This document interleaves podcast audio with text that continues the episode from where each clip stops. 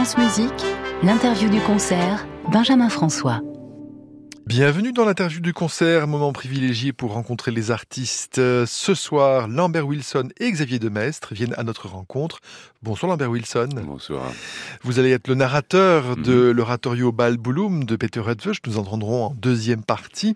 En quoi consiste justement le rôle du narrateur dans cette œuvre? Dans cette œuvre, le narrateur est là pour euh, rendre les choses plus faciles pour le public. Il explique la situation. Euh, il va présenter ses quatre parties et il va présenter les personnages. Euh, il va présenter le cœur. Euh, donc c'est- c'est c'est lui qui euh, explique et en même temps qui va distiller l'humour qui est celui, à mon avis, de l'auteur, de Peter Esterhazy, qui a écrit ce, texte très étonnant pour Peter. Euh, l'humour est présent dans l'œuvre en permanence et particulièrement dans, dans le texte du narrateur.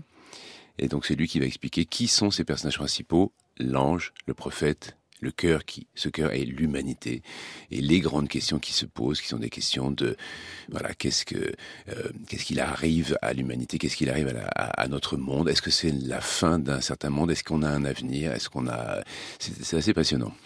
Autre chose tout à fait passionnante et un peu historique, mais peut-être convient-il de l'éclairer, Lambert Wilson, c'est ce moine Notker euh, qui vivait en Suisse euh, au Moyen Âge. Vous avez dû un tout petit peu rencontrer ce personnage quand on est narrateur de cet oratorio? Oui, on, se, renseigne forcément et euh, euh, Notker euh, est présenté par Edwige Esterhazy euh, comme comme un exemple de, prophète. Ce n'est pas celui qui va être le héros de, de, cette œuvre, mais il est il est cité et il n'a pas été choisi par hasard par Edwige Esterhazy. Notker euh, était un poète, il était musicien et Notker a, a aussi travaillé un système de mémorisation parce qu'il disait qu'en dehors du fait qu'il était bègue, d'où euh, le titre Bouloum. c'était un, un oratorio balbutiant. Euh, il avait aussi une mémoire faible et il avait mis au point un certain système de mémorisation sur des alléluia, euh, de mémorisation des, euh, des notes avec les consonnes et les voyelles et les, les- les mots finalement sur ces alléluia.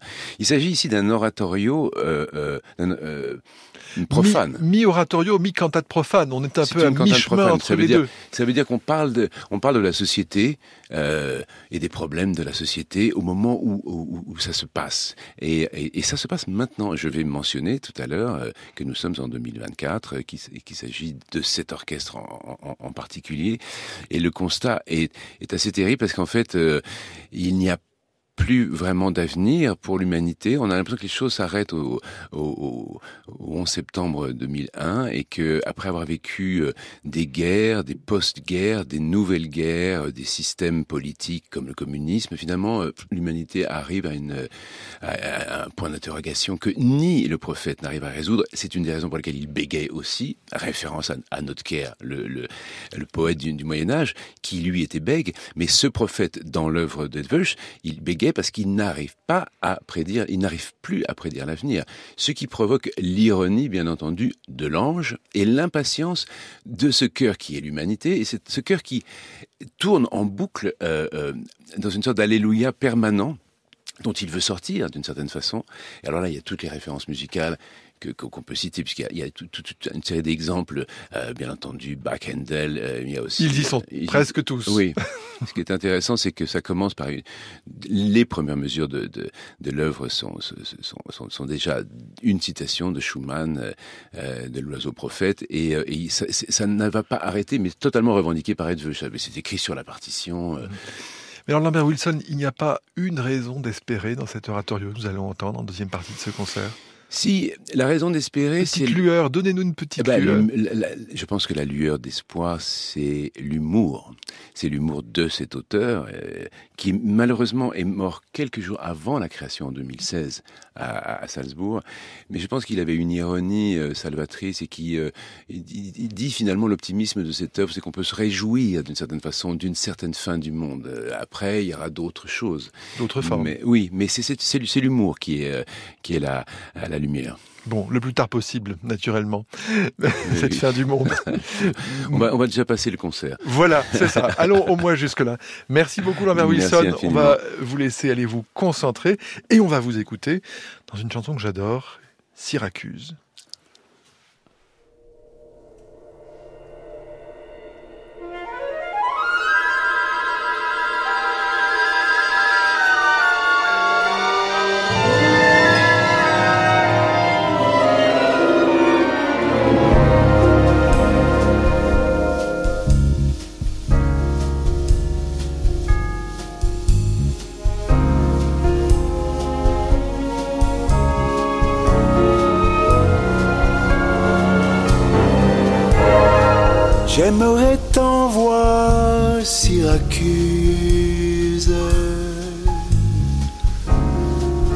L'île de Pâques et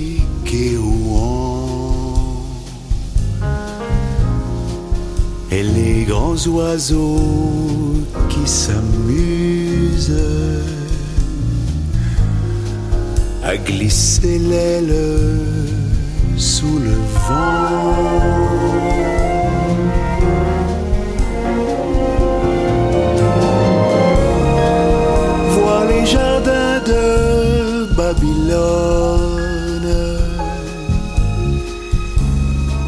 Et le palais du grand lama. Rêver des amants de Vérone au sommet du Fujiyama.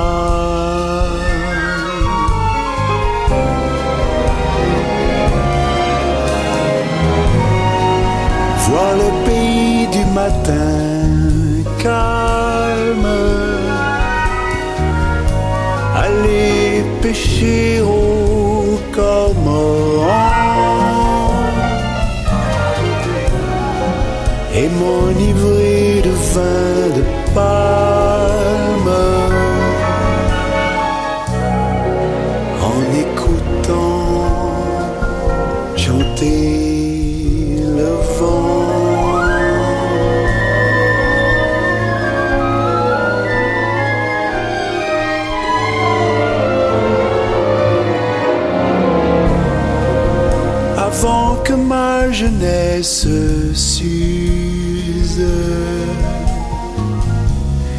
que mes printemps soient partis.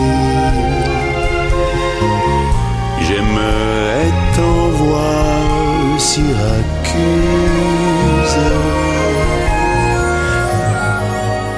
pour mon souvenir à Paris.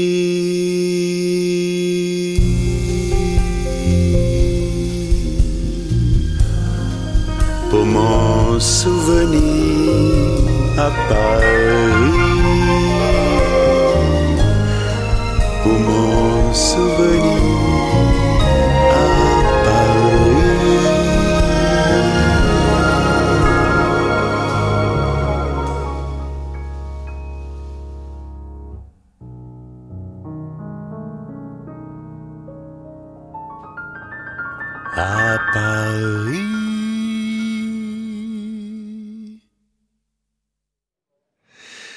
Syracuse, euh, Bernard Dimet, Henri Salvador, une chanson de 1962 par Lambert Wilson et des arrangements absolument magnifiques de Bruno Fontaine. France Musique, l'interview du concert, Benjamin François.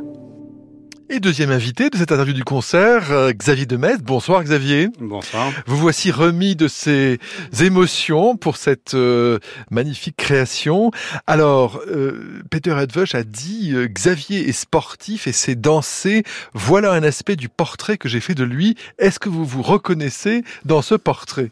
C'est un portrait qui est flatteur en tout cas. Donc euh, c'est vrai que c'est très touchant parce que quand euh, quand Peter a accepté de de me composer euh, un concerto, il m'a tout de suite dit mais moi je vais composer quelque chose pour toi. Donc je veux mieux te connaître. Je veux qu'on donc on s'est rencontrés plusieurs fois et vous et allez à Budapest je pour suis le allé à Buda- Oui, alors Mhm. première fois on s'est on s'est vu à Genève en, dans, entre parce que j'étais je jouais là-bas et puis il était Mhm. aussi euh, pas loin. Et puis après je suis allé deux fois à Budapest où là on a on a emprunté une harpe, il a voulu savoir davantage. Et, euh, et la dernière fois c'était euh, c'était au mois de au mois d'octobre où là le concerto était quasiment finalisé et on a on a peaufiné en fait euh, ces euh, tous ces aspects et, euh, et, et je me le suis apprivoisé très euh, très rapidement en fait c'est une œuvre qui est difficile qui est qui est très euh, Ça a l'air, je ne suis pas harpiste, mais ouais, oui. ouais, non, c'est sûr, c'est un, c'est un, c'est une vraie gageure. Au début, j'ai, eu un petit peu peur, mais après, en fait, c'est quand même bien écrit. Et une fois qu'on l'a, qu'on l'a appris, on y prend en plus un tel plaisir que finalement, ça, ça, ça revient très rapidement. Est-ce que ces nouveaux mm, procédés de jeu de la harpe, je le dis peut-être maladroitement, le jeu près de la table, le frappe sur le bois, est-ce que tout cela, ce sont des moyens d'expression supplémentaires de cette harpe au 21e siècle que vous appelez de, votre, de, de vos voeux? Oh, Ça existait déjà au Ça 20e. existait au hein. 20e. Ouais. Et en fait, ce que j'aime bien dans, dans, dans ce concerto de, de Peter Hudvösch, c'est que euh, parfois des compositeurs vous demandent comme ça des effets et on sent que c'est un peu un passage obligé et ils vont faire un peu un catalogue des effets qu'on peut qu'on peut avoir, alors que que, que, que chez, chez Peter, c'est vraiment au service de la musique, c'est qu'on comprend le sens, on sait, je sais pourquoi je vais frapper, pourquoi est-ce qu'on va utiliser telle couleur, et, euh, et c'est un et ça ça ça ça m'intéresse davantage que euh, expérimenter pour expérimenter. Je crois qu'on a, on a quasiment tout essayé, mais ça fait déjà 50-60 ans qu'on a déjà tout essayé. Donc il y a plus, euh, on en revient un petit peu. Je pense qu'effectivement, c'est bah, le près de la table. En plus, c'est ça existait même en, en fin, au fin 19e. Hein. Eh bien, une- vous me l'apprenez. voilà, Viedemest. non non on est on n'est pas on avait déjà des des, des, des, couleurs qui étaient qui étaient développées l'aspect percussion effectivement ça c'est plus anecdotique je dirais c'est euh, c'est théâtral ça permet de rythmer aussi je pense que ça permet aussi euh, de casser un peu le cliché de la harpe simplement euh, arpège glissandi même si maintenant euh, Il y a quand même quelques arpèges quand même dans ce qu'il vous il y en a quelques-uns, effectivement, mais C'est bien aussi. Parce que je trouve que parfois, les, quand, on, quand on va complètement à rebours de l'instrument, il faut aussi utiliser son, ce qui fait sa richesse. Et j'ai remarqué, vous me dites si je me trompe, que les deux derniers mouvements sont pour une harpe légèrement désaccordée. Oui, alors en fait, je dois... Expliquez-moi l'intérêt de, de ce désaccord. Alors, je dois avouer que même au départ, euh, c'était tout le concerto qui devait être avec une octave entière euh, accordée un quart de ton plus bas. Oui. Et là, j'ai fait un peu de résistance parce que j'aimais beaucoup le premier mouvement et quand j'ai désaccordé, je trouvais vraiment que ça, on perdait beaucoup de choses puisque la harpe, euh, il y a beaucoup d'harmonies qui résonnent par sympathie et qu'on perdait. Et donc j'ai négocié pas à pas avec Peter de lui dire bon, écoute, euh, peut-être qu'on pourrait faire ça qu'au deuxième mouvement parce que là, il y avait un sens parce que les corps, il y a un dialogue avec les corps qui sont eux-mêmes désaccordés très légèrement. Et à la fin, euh, on, on- je suis arrivé à- au dernier compromis où je ne désaccorde que trois cordes entre le premier et le second mouvement. Donc, euh, et, et là, je comprends aussi le sens parce qu'on a, on a une espèce de tension de côté un peu oriental qui me, qui me plaît beaucoup. Voilà, c'est ce qu'on a remarqué et c'est très beau d'ailleurs. Oui, c'est très très beau. euh, Le voilà. deuxième mouvement est, est- est vraiment magnifique. Alex Videmets, repartons au XXe siècle avec le Vivace qu'on est en train d'entendre sous nos voix du concerto pour harpe opus 25 d'un certain Alberto Ginastera que vous jouez, accompagné par l'Orchestre symphonique de la radio de Vienne. À bientôt. À bientôt. merci. Merci beaucoup.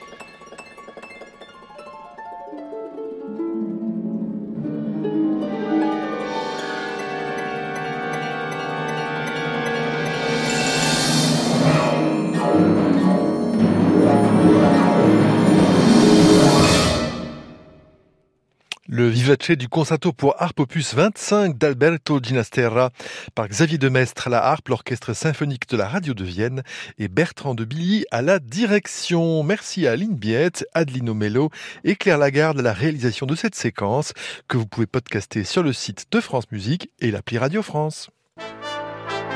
France Musique, l'interview du concert, Benjamin François.